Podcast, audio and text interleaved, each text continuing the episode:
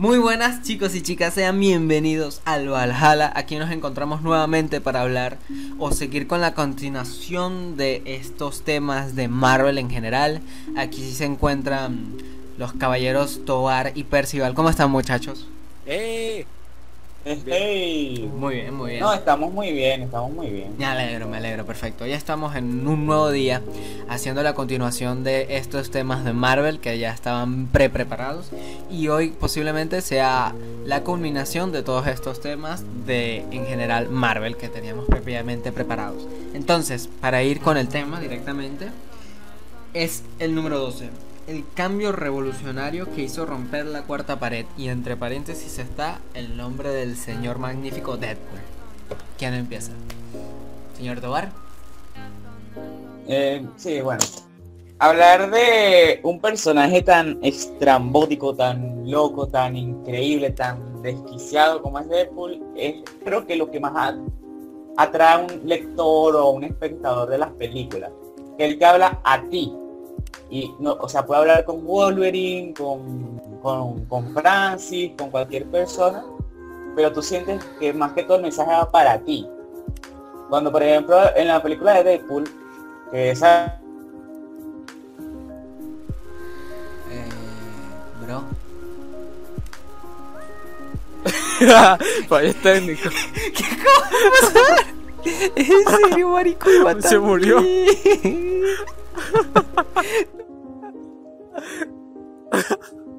bueno, bueno, este, yo, yo, este, vengo a decir, bueno, bueno, bueno, yo vengo a decir que Deadpool fue alguien muy revolucionario que rompió la cuarta pared, hablando, o sea, exactamente contigo, de cierta manera, directa e indirectamente, este, poniendo de, forma secundaria a, a sus compañeros este, ya, sea cualquier compañero Wolverine, Francis, como estaba diciendo Tobar, este, también hay, es muy curioso que cuando tú buscas cuarta pared, te va a aparecer una imagen de Deadpool. ¿Lo sabías? O sea, literalmente te aparece una imagen de Deadpool. O sea, Deadpool y, un cubo, si no me equivoco.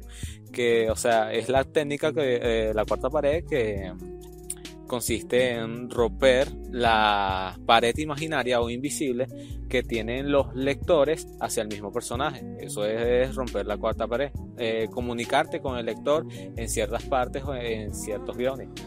Y Deadpool lo ha hecho de una forma muy divertida. O sea, es el, es el mercenario bocazas. Es, es un asesino en serie, pero a todos nos gusta por su sentido del humor, ya sea humor negro. Muy característico. Humor negro, o sea, lo que sea. Es, es fantástico, güey. Es, es de una manera tan tan bien hecha, el personaje es muy, bien desarrollado, es imposible que, que, tú oigas a Deadpool sin decir una grosería en un cómic, en una serie, en lo que sea, o sea, tienes que decirlo, un insulto.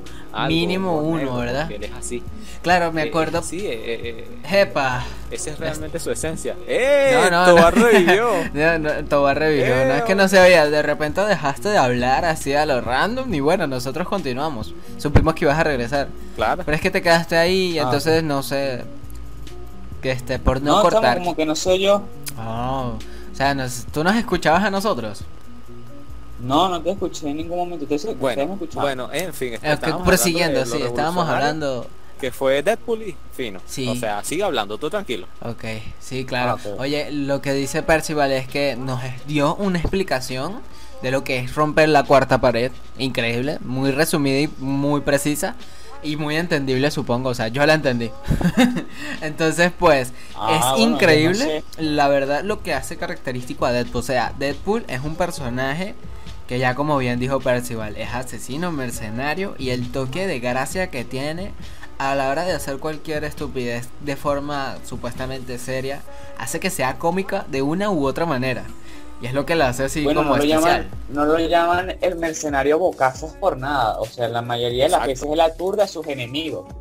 Para hablar de todo. O sea, habla desde películas, videojuegos. Habla de más. De, todo, de todo. Exacto, habla de más. Y eso también es lo que ayuda a que venza enemigos como, por ejemplo, el vence a Thanos, al profesor Xavier, a, a muchos personajes. En realidad, o sea, sus enemigos son cualquiera que, que o sea, que él, lo vea malo. que, que me caes mal. al, que, al que él vea malo. porque es algo así como un, ¿cómo se dice? Eh, no me acuerdo el nombre. Antihéroe. Eh, ¿Perdón? Antihéroe. Antihéroe. Un antihéroe. Y eso es lo bueno del personaje. Que, o sea, no es justo, pero tampoco es injusto. A veces sí, a veces no. Y, es como Igualito va a su bola y De le hecho, vale de hecho en la todo. De hecho en la película lo volvieron muy bueno. Para estándares Sí, del sí, cómic lo volvieron demasiado bueno, porque en, en el cómic Pero una fue, fue lo mejor. A mí me Sí.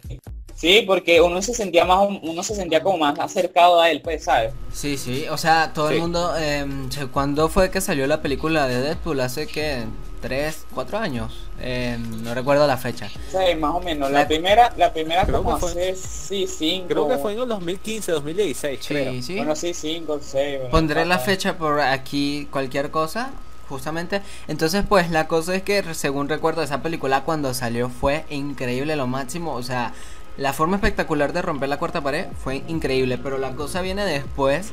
Ya remontándonos en las películas, fue que mucha gente se disgustó por la segunda película. Porque la esencia que tenía la primera, como que la perdió en la segunda.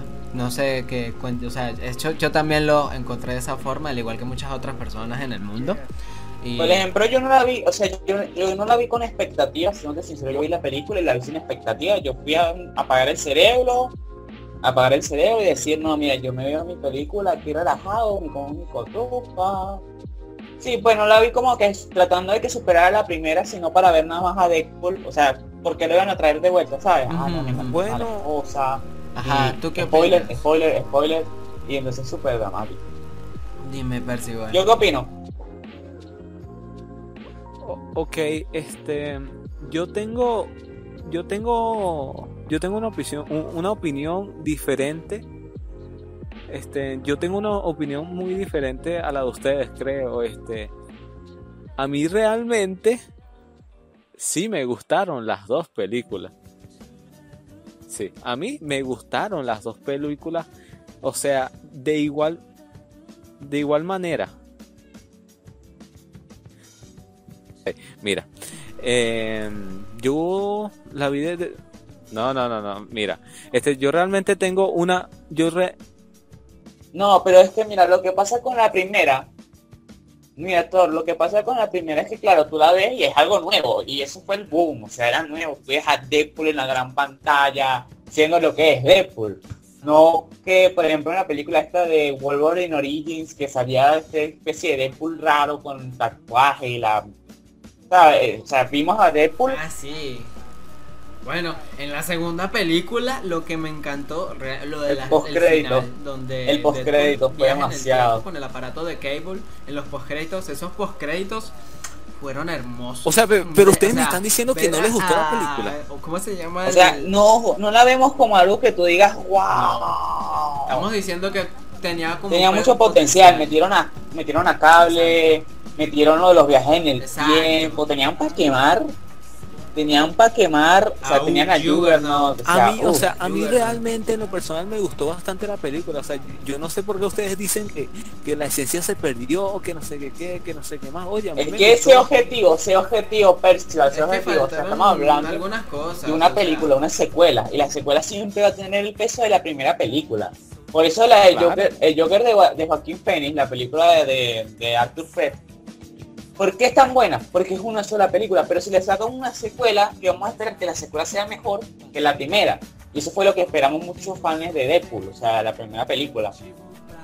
Queríamos que fuera mejor. Si hubiera sido una sola película. O sea, eh, eh, eh, en cuestión de calidad y de esencia, las vi las dos exactamente iguales. Por eso, pero la- por eso, ese es el sentido que nosotros estamos que En ese criticando. sentido sí. En ese sentido están iguales, pero estamos diciendo que por lo menos la segunda tenía un potencial para Te superar meten la a ñoño, te bastante meten a ñoño, Solo te meten que, a, o sea, a cable, a Juggernaut. yo ahí. realmente, yo realmente las películas, la pelea entre Ah, Juggernaut y el yo realmente las películas de Deadpool no las veo como películas, yo las veo más bien como una serie, ¿sabes? oh, es que nada más tiene dos Y un películas, videojuego o sea, y cómics y aparece casualmente a veces.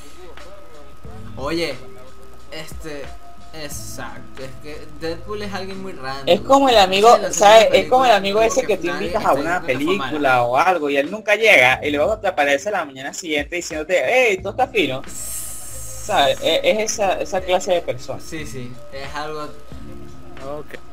muy buen ejemplo. Pero estu- mira, lo que lo único que nadie le va a quitar a la segunda película que eh, ha sido epiquísimo fueron los postcréditos. Esos postcréditos Uf. Fueron Sí. hermosos. ¿Cómo se llama el Ryan actor de, Deadpool? Este Ryan Reynolds.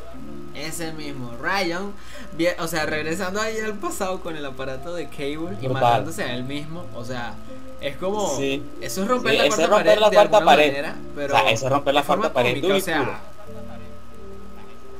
Ir a donde está alguien de espalda que suponiendo No, que o sea, un pantallas verdes, bro. no O sea, uff, el eso es logo. pantallas verdes o vainas de eso. Ah, sí, claro. Sí. Y, eh, esa escena donde se va a matar él mismo en la película de Wolverine Origins, o sea, esa parte fue tipo, Y- "Guau, qué Ah, loco". y con Bueno, el, el contrato de linterna verde. otro- ah, y cuando el, el contrato de linterna verde. Cuando el contrato Ajá, de linterna eso fue verde. otra locura. Hablando de linterna Oye, a mí verde, no, me o gustó sea- esa película. Oye, a mí no. A mí mí no. sí. Estás loco, güey. A Estás mí loco. sí. Ah, bueno.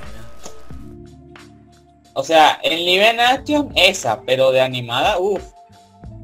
A quemar. No, bueno.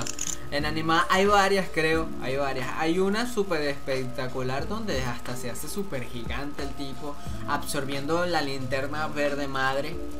La energía de la linterna verde madre, yo le digo así, realmente a lo mejor eso tiene otro nombre, pero es como la que sostiene el planeta de los linternas verdes. Y él la absorbe con su anillo y se vuelve gigantemente, o sea, energía de esperanza verde gigante en su forma toda energética mística para pelear contra este personaje Siniestro, tipo, ¿cómo ¿no? el- El del linterna, ese mismo, siniestro, siniestro, que tenía un anillo amarillo y era súper poderoso. Y entonces literalmente lo venció. Algo así tipo, yo que sé, Goku, pidiendo la energía de todo el mundo, haciendo una genkidama y matando al enemigo. Yo lo vi de esa forma después, más tarde, fue como que, oye, esto es igualito a esto. es una comparación sí. mía, pues. Pero fue épico. Bueno, Creo que esa película no la vieron, ¿verdad? bueno. Eso parece. este, lo que quiero decir Ah, ok. es que creo que nos desviamos un poquito del tema, ¿no? Estábamos hablando de la cuarta pared. Estamos hablando. Bueno, tiene que pertenecer mucho todavía a la, a Sí. la escena de los cómics. Bueno, creo que entonces ya eso ha sido todo porque lo que hablamos fue que fue epiquísimo Deadpool en su forma. De hecho, hasta en el juego, ya para ir terminando, en el juego que Deadpool tiene, También que rompe lo la hablamos pared. anteriormente, en ese juego Deadpool también rompe la cuarta pared. Uf, bastante, demasiado. Sí. Más que en la película, obviamente. Y pues eso, Sí. fue algo increíble, súper mágico. Y la segunda película en cuanto a postcréditos, O sea, la película cumplió. 10 de 10. Creo que nunca en mi vida había visto mejores postcréditos que esos. Entonces, pues eso es todo, muchachos. Nos vamos a la siguiente pregunta. Y fin.